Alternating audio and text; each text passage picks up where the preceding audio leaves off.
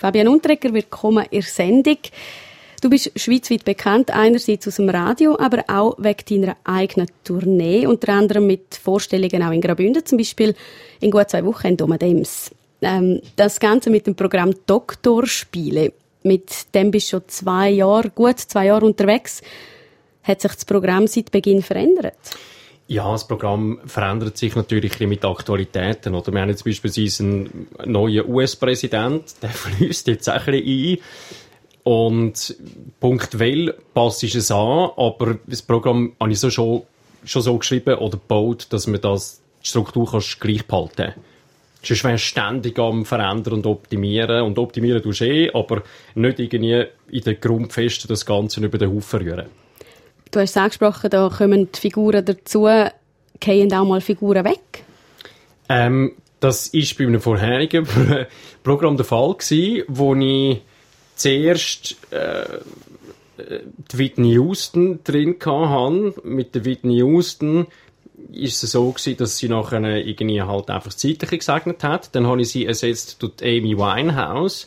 Dann ist es so gewesen, dass Amy Winehouse Zeitliche gesegnet hat. Und nachher habe ich sie durch den Gölle ersetzt und ich habe sehr Angst gehabt um den Gölle, aber bis jetzt ist es gut gekommen. Ja, dann hoffen wir, dass es noch ein bisschen so bleibt. Welches ist die schwierigste Figur, um auf der Bühne zu machen? Ähm, wahrscheinlich der Christoph Blocher. Und einfach darum, weil es einfach Zeit gegeben hat, wo sich da offenbar so ein bisschen Zähne ausbissen haben. Aber ich finde es eine erstklassige Figur, die sehr gut funktioniert, aber sie ist relativ schwierig zu machen. Warum? Wegen der Stimme. Der Herr Blocher hat nicht so eine banale Stimme. Er hat einen relativ komplexen Dialekt. Das ist ein Hybrid, eine Mischform zwischen Zürich und Schaffhauser Dialekt. Ähm, er geht sehr stark in die Heisigkeit, relativ stark in den Hals hinein. Und wie man dann so redet, dann tut es plötzlich Christoph Blocher und würde sagen, Radierus, macht's gut am Radio, macht's gut, aber es sind halt noch nicht in meiner in meiner Firmengruppe. Politiker, der Christoph Blocher, ist ein Vollblutpolitiker, abgesehen natürlich von seiner Firma. Es geht auch zu Sportlern und auch Journalisten, die bei dir, ich sage jetzt schon fast ein bisschen ketzerisch drankommen. ähm, sie werden, die Figuren werden wirklich überspitzt dargestellt. Wo ist die Grenze zwischen einfach nur so ein bisschen frech und ja, vielleicht sogar unanständig? Ja, das Bauchgefühl. Also ich sage, ich mache mit denen, was ich okay fände, dass sie mit mir würden machen. Weißt, ich würde jetzt nicht gehen, also so schlötterlich anhängen so, das geht gar nicht. Aber wenn man die Figuren überspitzt darstellt, also auf Deutsch gesagt, schaut, was ist charakteristisch und dann bläst man die Seite ein bisschen auf und dann setzt man die wieder zusammen, dann kommt die das zustande, was jetzt du beschrieben hast. Aber ähm, sobald du Inhalt ins Maul leist, wo nicht stimmt, dann das ist zu viel des Guten, das geht nicht. Ist schon mal eine Rückmeldung gekommen von jemandem, der gesagt hat, ui, jetzt bist du einfach zu weit gegangen? Nein, zu weit nicht. Das hat mal ein Sonntagszeitungsinterview gegeben mit Moritz Leuenberger und der hat gesagt, äh, ich sehe mich auf keinen Fall in äh, Art und Weise in dieser äh, Parodie. Aber das habe ich dann als Kompliment aufgefasst. so kann man es auch machen. Es kommen ganz viele verschiedene Figuren auf der Bühne vor. Wie viel bestimmt das Publikum mit, wer wie viel Gewicht kriegt?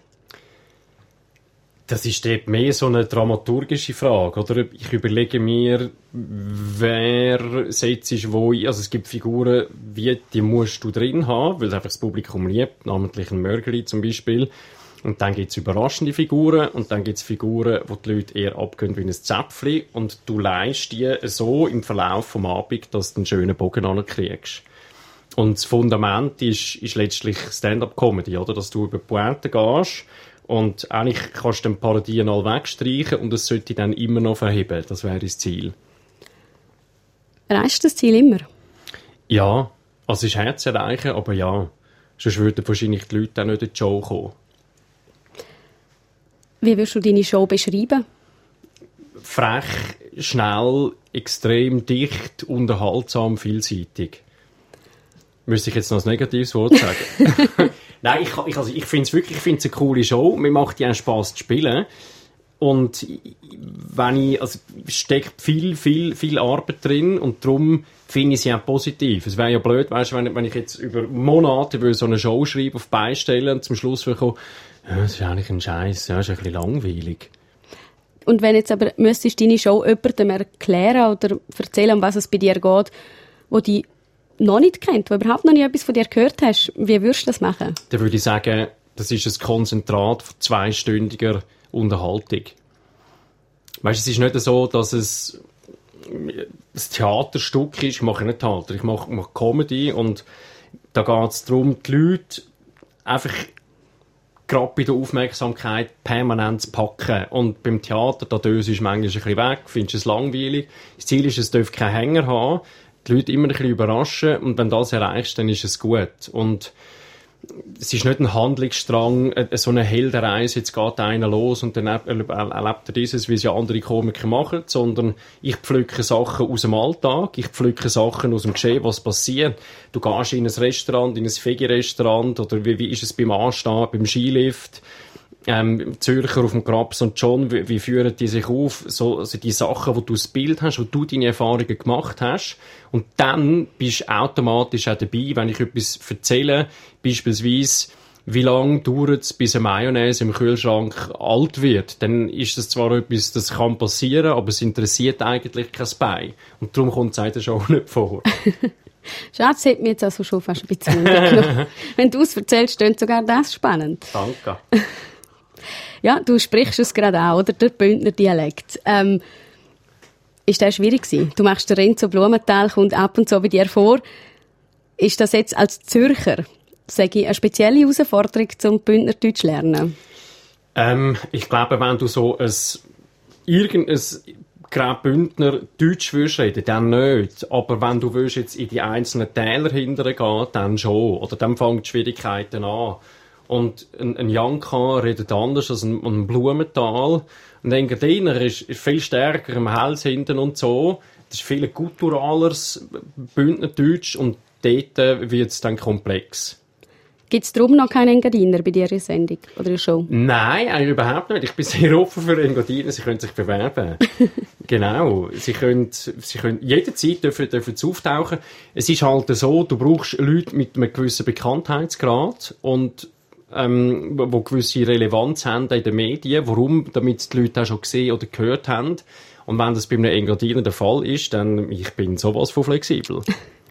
Das bringt mich jetzt zur nächsten Frage. Wie lange geht es, bis eine Figur wirklich sitzt? Also bis sie dann wirklich sagen so, jetzt, jetzt bin ich, der Christoph Blacher. Das, also, das kommt auf die Figur selber an. Es gibt Sättige, die geht das fünf Minuten, wie einem Federer, wo sich eine, eine einfache Parodie findet, oder?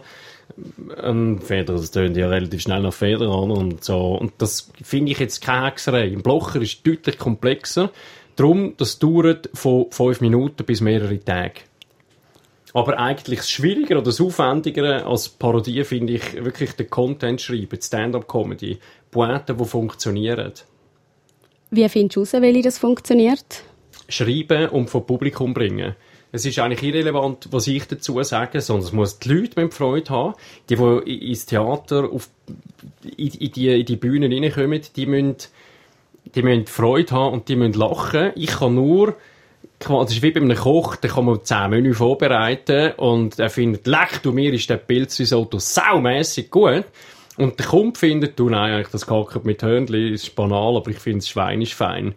Aber der Pilzisotto hat mich nicht überzeugt. Und dann wird wahrscheinlich Pilzisotto nicht mehr verkaufen, dafür. Mehr Kackers mit Hörnchen machen. Und darum versuche ich auch zu schauen, auf was springen die Leute an und halt den Leuten das geben, was sie wollen.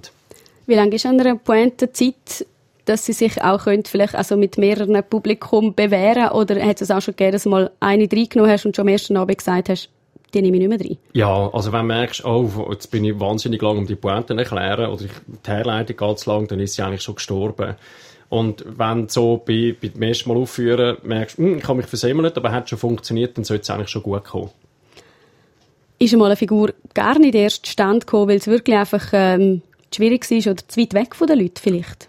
Ähm, Schwierig nicht, aber zu weit weg oder vielleicht nicht relevant. Ähm, also weißt, äh, nicht so eine Tragweite. Ich finde beispielsweise die Islamistin Nora Illy relativ lustig. Und die ist ein Thema, wenn sie halt in den Medien ist oder wieder irgendwie ein Käsesalat. Aber äh, sonst spielt sie nicht so der Ruggel und hat sie auch, Gottlob, keine Relevanz. damit sind wir eigentlich schon am Schluss vom ersten Teil vom RSM-Gespräch mit dem Fabian Unterrecker. Ähm, Fabian, du hast aber noch viel mehr zu bieten als nur in Anführungs- und Schlusszeichen Komik. Über deinen interessanten Lebenslauf und eben auch dann das Medizinstudium, das dazugehört, reden wir im zweiten Teil. Jetzt ähm, hören wir einen Musikwunsch von dir, und zwar Red Hot Chili Peppers. Du hast die Band ausgelesen, gibt es einen Grund? Ja, ich finde, das ist eine sensationelle Band.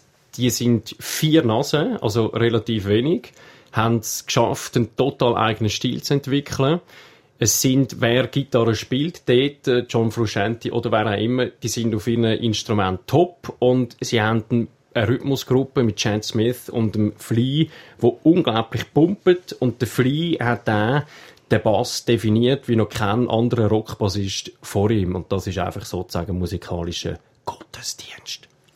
Dann hören wir doch mal die in die Predigt. Es kommt Snow von den Red Hot Chili Peppers. RSO im Gespräch.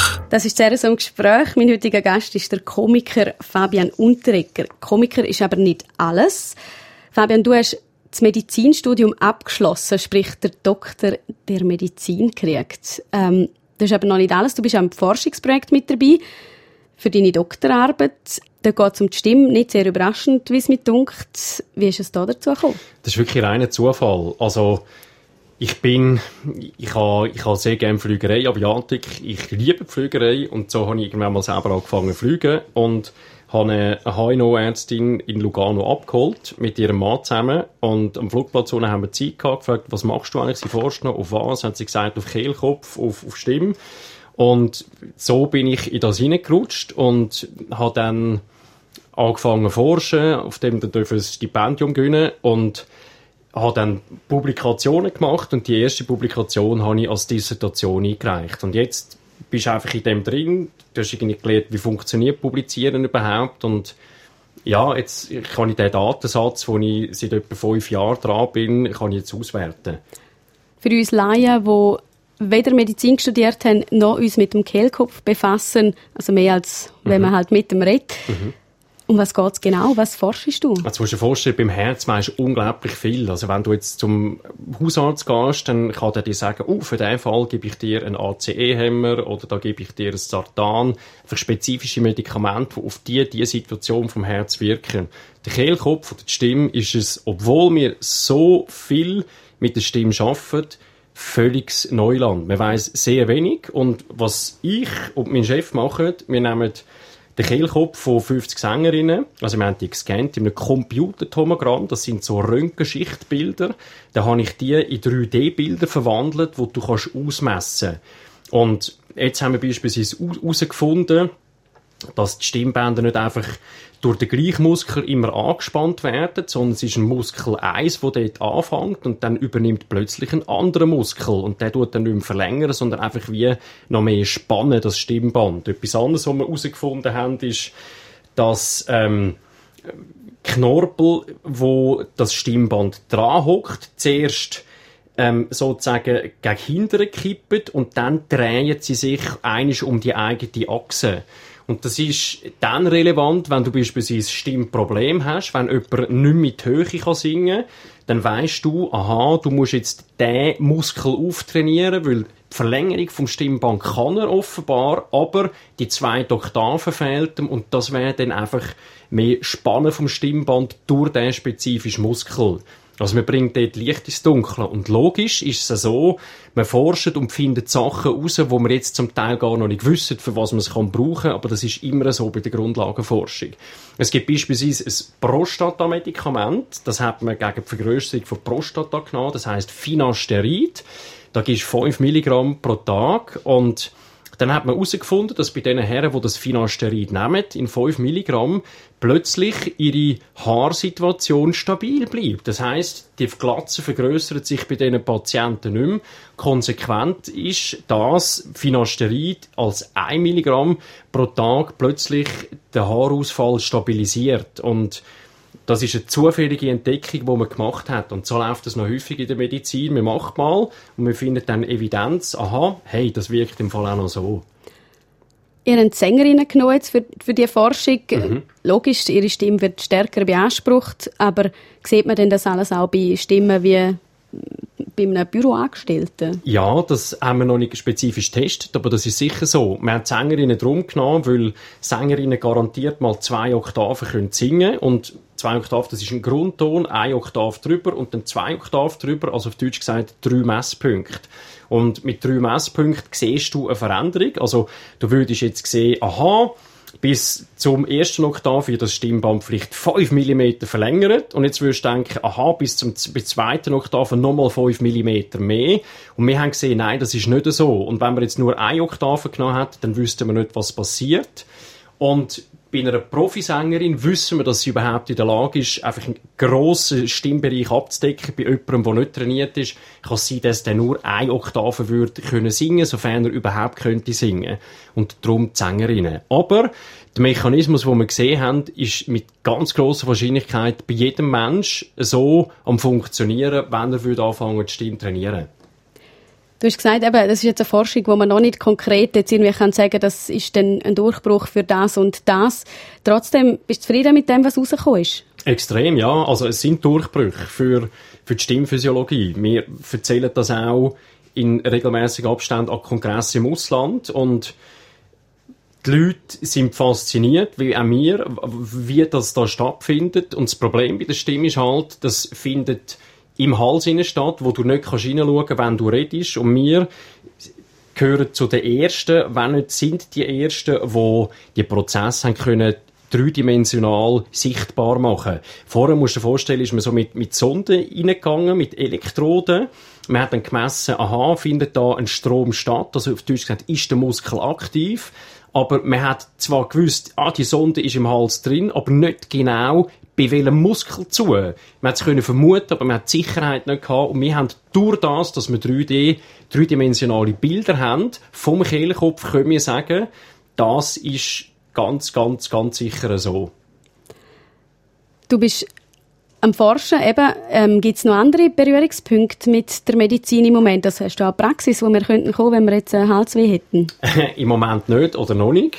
Aber äh, was ich noch mache, wir haben noch letztes Jahr eine Organisation gegründet, die heißt Swiss Healthcare Startups, wo es darum geht, junge Firmen oder noch nicht oder entstehende Firmen aus dem Gesundheitswesen zu nehmen und die Leute zuzuführen, die denen Know-how geben können, die vielleicht, wenn sie äh, sie haben ihren Job gekündigt, wollen anfangen, jetzt müssen sie das erste Jahr finanzieren, wo vielleicht auch Investoren suchen. Wir versuchen einfach einen Pool von Buden zusammenzuführen, wo ähnliche Probleme hat, damit man so die Probleme kann lösen kann. Und das geht nicht ohne Medizin und halt, ja, wenn, wenn du mit der Comedy in verschiedenen Branchen Anknüpfungspunkte hast, einfach dort kennst du vielleicht einen Kontakt da, dann hilft das extrem und dient dieser Sache.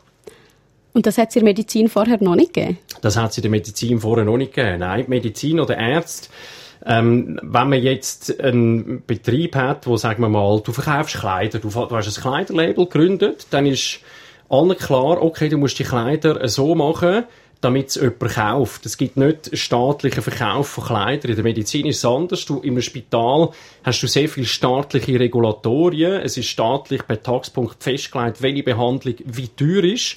Und durch das ist ein Arzt eigentlich in seinem Wesen nicht zwingend unternehmerisch denkend, weil du hast klare Tarife, das ist alles reguliert und wenn jetzt ein Arzt sich selbstständig macht, will unternehmerisch tätig werden, dann braucht er andere Fähigkeiten oder vielleicht auch Beratung oder Inputs, ähm, Anstupfungen, die ihm so werden helfen. Aber das geht logischerweise nicht nur um Ärzte, sondern es geht um Leute, die auch bisher nichts mit Medizin zu tun haben, die irgendetwas im Gesundheitswesen, Healthcare auf Neudeutsch verändern wollen. Du hast mal in einem Interview gesagt, du sagst Unternehmer. Ähm, ist das jetzt das, wo man quasi sieht, wo du die Fäden zusammenführst im Bereich Medizin und Unternehmensführung vielleicht sogar? Ja, nicht nur. Ähm, letztlich ist es so, als, als Comedian hast du ein, eine Tournee, also du schreibst ein Programm, du machst ein Produkt und du musst schauen, dass du das kannst verkaufen, auf Deutsch gesagt, dass die Leute in die Show kommen. Und ich trage das unternehmerische Risiko zu 100% selber, wenn ich eine Show schreibe. Ich weiß nicht, kommt jemand. Ich versuche dafür zu sorgen, dass die Leute kommen. Aber ich kann das nicht garantieren. Das ist eines. Das andere ist, ich habe mittlerweile einfach Know-how, um den Leuten zeigen, wie kann man auftreten, wie halt ist ein Referat, wie eine Präsentation. Das heißt, da kann man Leute coachen, dort ist wie ein Segment aufgegangen. Und dann zuletzt, ja, mit so, mit so Netzwerkanlässen, wo man, wo man Leute, die vielleicht einen Kontakt brauchen kann, mit anderen zusammenführen, das wäre ein drittes Segment. Aber das ist mehr eine ehrenamtliche Tätigkeit. Dann ist das ein Engagement jetzt für eben neue Startups? Was ich auch noch gesehen habe, ist, du setzt dich ein für ALS-Betroffene. ALS ist eine tödliche Krankheit, die das Nervensystem angreift und so die Muskeln schädigt. Warum genau jetzt diese Krankheit? Ähm, mein Cousin ist an dem gestorben und ich habe über die Medien gelesen, dass er im Sportbereich eigentlich ähm, so wie Botschaften sucht, Patrick Fischer oder so, wo, wo die Kranken können raustragen können.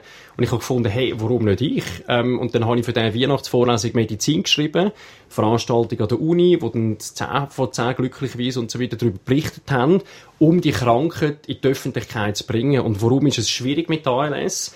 ALS-Patienten, kaum haben sie Diagnose, haben sie eigentlich eine relativ tiefe Lebenserwartung. Also eher drei als sieben Jahre. Das es, es, man hat nicht viel Zeit zum Forschen, dann gibt's auch nicht allzu viel, so um die 700, 800 in der Schweiz. Und damit du kannst herausfinden, was ALS ist, musst du können forschen. Du brauchst, du brauchst einfach Forschung, um dem auf den Grund zu gehen. Und das ist ganz, ganz schwer zu machen.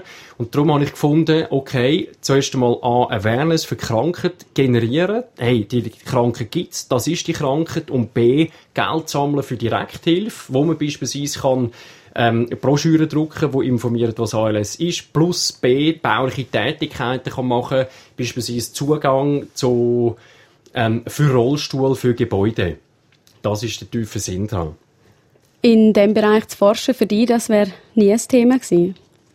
Nein, weil du musst mit molekularen Methoden ans Werk gehen. Du schaffst wahrscheinlich mit Antikörpern, du tust Blutzehren analysieren. Du bist wahnsinnig aufs Labor fixiert und das wäre einfach bei mir vom Zeitrahmen her nicht möglich. Ich bin froh, die Forschung, die ich mache, da habe ich Daten, ich kann es bei mir im Büro auswerten und ich kann die Publikationen dort schreiben und das gibt sehr, sehr viel Flexibilität. Und wenn jetzt mit alles würdest forschen, dann müsstest du Patienten rekrutieren. Wenn der ein Patient leider Gottes dann halt wegstirbt, dann musst du den eigentlich aus deinem Datensatz wieder streichen. Und es gibt viel, viel mehr Aufwand. Also wenn das einfach wäre, dann hätten es schon viele Leute gemacht und ich bin nicht der, der plötzlich kommt und dazu in der Lage wäre. Noch vor der Medizin hast du noch ein Studium als Lebensmittelingenieur gemacht. Ähm, hätte es da nicht einen direkteren Weg zum Doktor für Medizin gegeben? Nein, ja, mal, natürlich, man könnte direkt Medizin studieren, aber ich muss dir ganz ehrlich sagen, ich wäre mit 20 wahrscheinlich nicht in der Lage gewesen, äh, Medizin zu machen, wie ich das nachher mit 30 Jahren können machen. Du bist an einem anderen Punkt im Leben, du hast irgendwie eine andere Reife, du hast andere Motivation, andere Beweggründe. Und dazwischen, zwischen 20 und 30, habe ich mir A, viel ETH-Know-how aufsaugen und B, einfach schon mal viel Berufserfahrung gesammelt, beispielsweise im Marketing und, und anderen Bereichen. Und das ist enorm gut, wenn du nachher an dem Punkt bist, wo du halt, wie jetzt, ähm, so ein kleines Comedy-Unternehmen hast, weil du hast aus einigen Bereichen schon dürfen Erfahrungen sammeln, die du da reinbringen kannst. Du hast schon angesprochen, Komik eben, ist ja auch ein grosser Teil. Wann ist denn die dazugekommen? Oder ist Medizin zur Komik dazugekommen? Ähm, die Interesse von der Medizin schon auch früh, schon als Teenager und vorher, also da hat es eine Sendung gegeben auf RTL, die geheißen Notruf mit dem Hans Meiser, einem legendären. Und ich habe das so faszinierend gefunden. Oder als kleiner Bub schon auch die Rettungsheli im Skigebiet, sei es jetzt RC Matrega, äh, oder, oder Air Glacier, das habe ich ein Highlight gefunden von einem Skitag. Und Komik ist natürlich ungewollt immer in der Schule dazugekommen, eben, dass ich im Ecke gelandet bin, vor der Tür streift Ich bin eigentlich immer ähm, so ein bisschen massregelt worden. Und dann bin ich ins, äh, in die RS gekommen, da habe ich gedacht, okay, das ist anders. Dort habe ich gemerkt, hey, nein, die Truppe braucht Unterhaltung. Und habe dann einen Besuchstag moderiert. Und wir haben einen Film gemacht über die RS oder auch eine Band zusammengestellt für den Besuchstag oder ein, ein, ein Cabaret-Abend geschmissen, mehr oder weniger auf dem Stegreif. Und, dort habe ich einfach gemerkt, hey, Unterhaltung ist etwas, was die Leute brauchen. Und das habe ich abgestellt, bin ja an ETH. Und nach der ETH ist meinen Mitstudentinnen und Mitstudenten völlig klar gewesen, dass ich die Abschlussrede halten Da bin ich eigentlich aus allen Wolken gefallen und gesagt, hey, wieso kommen wir auf mich? Ich habe nicht das Gefühl gehabt, dass ich irgendwie dort äh, eine andere Befähigung habe. Aber die anderen haben gemeint schon. Und so ist es dann eigentlich gekommen, dass nach dieser Rede ich gefunden habe, vielleicht hat es etwas. Und dann hat ein Stein das nächste gegeben. Und auch die Musik spielt eine grosse Rolle. Ist jetzt einfach Komik der Weg, um das auszuleben? Oder sehen wir dich in zehn Jahren als Gitarrist und Songwriter auf der Bühne? Definitiv nicht. Nein, nein, ich habe auch, auch gerne Musik oder auch Instrument spielen, das finde ich etwas extrem lässiges, aber ich bin kein Berufsmusiker. Bei der Comedy musst du jetzt nicht können, so wahnsinnig gut dein Instrument beherrschen, dass das auf der Bühne funktioniert. Und du bist dann der Komiker, der musiziert. Wenn du der Musiker bist, der komisch ist, dann sieht das schon ein bisschen anders aus. Oder wenn du dann ernst der Musiker bist, der nicht mehr komisch ist, dann wirst du nochmal mit anderen Messlatten gemessen. Und ich finde es wirklich ein saumässig grosses Privileg, die Bühne als Comedy zu haben und die so und so und so zu interpretieren. Du hast eben auch Haufen Standbein, Medizin und Komik sicher die zwei grössten. Wenn dich jetzt jemand fragt, ähm, du musst das Formular ausfüllen, Namen, Vornamen, Geburtsdatum, Beruf. Was steht dort? Je nachdem wo, etwas anderes. wenn ich schreibe, also im Ausland, wenn du schreibst Comedian, dann haben das Gefühl, du willst, du willst sie verarschen. wenn du dort drauf schreibst Arzt, dann ist alles klar. Auch wenn jetzt du der Arzt bist, der forscht. Aber wenn sie, wenn sie sehen, he's a medical doctor oder ja, halt äh, irgendwie so etwas, dann sind die Fälle geklärt und man hat Vertrauen und der weiß, aha, ja, wahrscheinlich wird auch uns auch die Rechnung vom Hotel nachher können zahlen und so. Auch wenn das jetzt gar nicht der Fall wäre, weil die haben ja keine Ahnung, was hinten dran ist, aber je nachdem steht ein Comedian oder es steht Arzt. Komiker und Doktor und eben auch noch ein grosses Engagement. Und dann hat noch eine weitere Leidenschaft Platz. Du hast es eingangs kurz erwähnt. Du fliegst noch Flugzeug und Helikopter. Wie viel Mal hast du überhaupt noch Zeit zum Abheben? Also, also du hast es schon erwähnt, im Grunde genommen schon mal eins stillgelegt. Also ich bin von der Flüger zu der Heli gewechselt und dort musst du gesetzlich, wie auch bei den Flügen, zwölf Stunden pro Jahr haben, aber das ist zu wenig, darum macht man mehr. Und ich versuche besonders in, den Sommermonaten viel zu fliegen. Und im Winter, wenn es halt öfters bedeckt ist oder neblig, dann eher weniger. Und es ist ein bisschen schwieriger, um dort Leute mitzunehmen, weil die finden, hey, wenn ich schon gehe, Heli fliegen, dann will ich einen unglaublich schönen Tag haben, wo man von Zürich bis auf Mailand sieht. Aber ja, das ist schon das Anliegen. Also vor einem Flug, das ist ein Aufwand, du nicht einfach in den Heli rein und startest den Motor, sondern das fängt vorher an mit, mit Procedures wiederholen, auswendig repetieren für dich. Was mache ich, wenn ich das ist beispielsweise so einen Check vor, vor die Luft gehst, also vor abhebst, dann hast du einen Check, wenn du schwebst, dann hast du einen Check, wenn du mit dem Heli steigst, dann hast du einen Check, wenn du mit dem Heli gerade ausfliegst und, und, und. Und die müssen natürlich aus dem FF kommen und dann die Flugvorbereitung, Wetter analysieren, wo fliege ich durch, was, wenn es dort dazu ist, sagst du Nebel, was auch immer für Bedingungen, wenn du dort Wind hast und, und, und. Und das braucht eigentlich 90% so die Vorbereitung am Boden und das Fliegen per se ist nur noch 10 Minuten. Äh, 10%. Schon ein bisschen länger als 10 Minuten. Hoffentlich. 11. ja, es tönt eben ein bisschen so, also gerade mit dieser Checkliste, als ob bei dir eigentlich alles recht nach Plan läuft. Du hast dir als nächstes Lied Patent Dochsner mit «Aus klar» gewünscht. Ist denn bei dir immer alles klar? Nein, überhaupt nicht. Nein, ich meine, also nehmen wir schon nur so eine Publikation, bei diesen Publikationen, wenn du die einreichst, dann haben, das sind ja dann drei oder zwei Ärzte, die nicht wissen, wer hat es geschrieben, die das dann durchschauen und die wollen ja nicht unbedingt, dass das dann publiziert wird und die schauen das dann kritisch an und dann kommst du eigentlich einen Vater gerade zurück über und findest, hey, nein, das ist so mühsam. Also es ist immer, immer mit Hindernis im Verbunden oder in Verbindung. Es ist nie so, dass es besonders easy ist, aber ich glaube, mit einem gewissen Fokus und zu wissen, dass einem Stein weggelegt werden, wenn man so startet, dann kannst du damit umgehen. Aber es ist nicht, es ist nicht einfach ein, ein, Honigbrot schlecken den ganzen Tag. Aber Dochsen ist eine sehr coole Band mit einem charismatischen Frontmann, wo ich finde, seit 20, 25 Jahren definieren die, die Schweizer Musik und darum hopp der Besen. RSO im Gespräch. Das ist Die Interviewsendung «RSO im Gespräch» mit dem Komiker und Arzt Fabian Unterrecker. Du hast wie so viele Männer in der Schweiz Militär gemacht. Auf deiner Webseite kann man lesen, dass du die ganze Kompanie verwirrt hast, weil du der Kommandant hast können so gut nachmachen. Wie Der muss man sich das vorstellen? Ja, das, der, hat- der heisst Hauptmann Bürgi, oder damals zumindest Hauptmann Bürgi gewesen. Und ich bin ja in einer so einer Leopard-Panzereinheit der RS, und da hockst du im, im Panzer und du hast einen, so einen Helm an und der hat einen Kopfhörer drin und ein Mikrofon. Auf Deutsch gesagt, du hörst immer, was auf dem Funk geschwätzt wird. Und dann hast du einfach die Stimme irgendwann mal im Kopf. Und nachher sind wir da im Kanton Graubünden gsi, im Hinterrhein oben und der Hauptmann Bürgi nicht im Panzer rein und dann habe ich aber in der Stelle gesagt, so, da kann man etwas sagen und ähm, ich weiß nicht, wahrscheinlich ist kein Schuss abgegangen, das wäre ja noch heikel, oder, wenn der plötzlich bis auf Mailand fliegt. Ja, definitiv. Also du hast äh, keinen Befehl rausgegeben, den man vielleicht nicht hätte sollen. Also, ich wüsste es jetzt nicht. Ähm, jetzt sind zumindest nachher am Ende vom Tag alle, alles und alle noch ganz gewesen. Das ist schon mal Ja, gut. vielleicht der Einzige, der nicht ganz bachen war, bin ich gewesen. Gut, wahrscheinlich nicht der Einzige, würde ich jetzt mal so spontan sagen.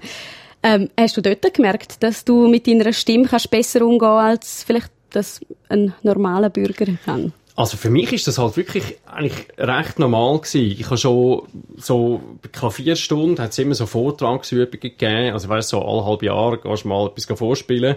Da habe ich die Schnurrengeige genommen und, und auf so einen Bügel gesetzt. Dann irgendwann habe ich angefangen Jerry Lee Lewis zu singen. Für mich ist es wirklich nicht besonders und gang und gäbe gewesen, dass man mit der Stimme etwas macht. Aber dass jetzt das irgendetwas Besonderes wäre, das habe ich das habe ich so überhaupt nicht wahrgenommen. Für, für mich ist es sehr normal gewesen.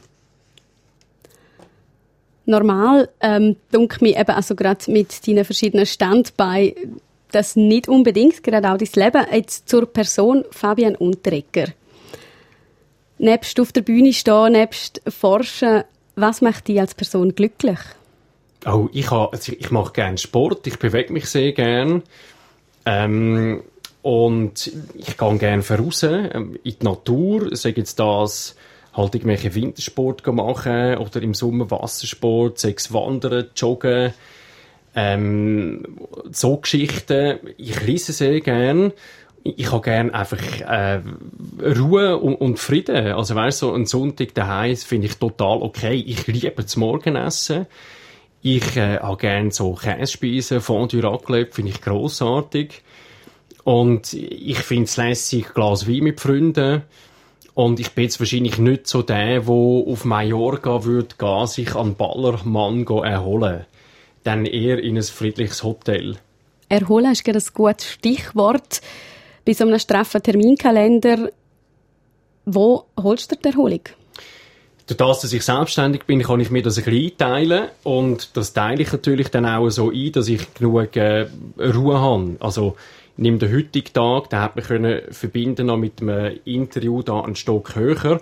Und das ist praktisch. Und wenn ich jetzt jeden Tag würde dann würde man wahrscheinlich seine Kräfte verbraten, aber indem ich einfach die Termine bündle und einen Tag mir frei halte, also ich jetzt auch ganz frei A oder B Bürotag, habe ich relativ viel Energie, die ich so kann sammeln Energie brauchst du auch. Du bist seit gut zwei Jahren auf Tour und noch nicht fertig, so wie es aussieht. Eben am 10. November dann in Domadems.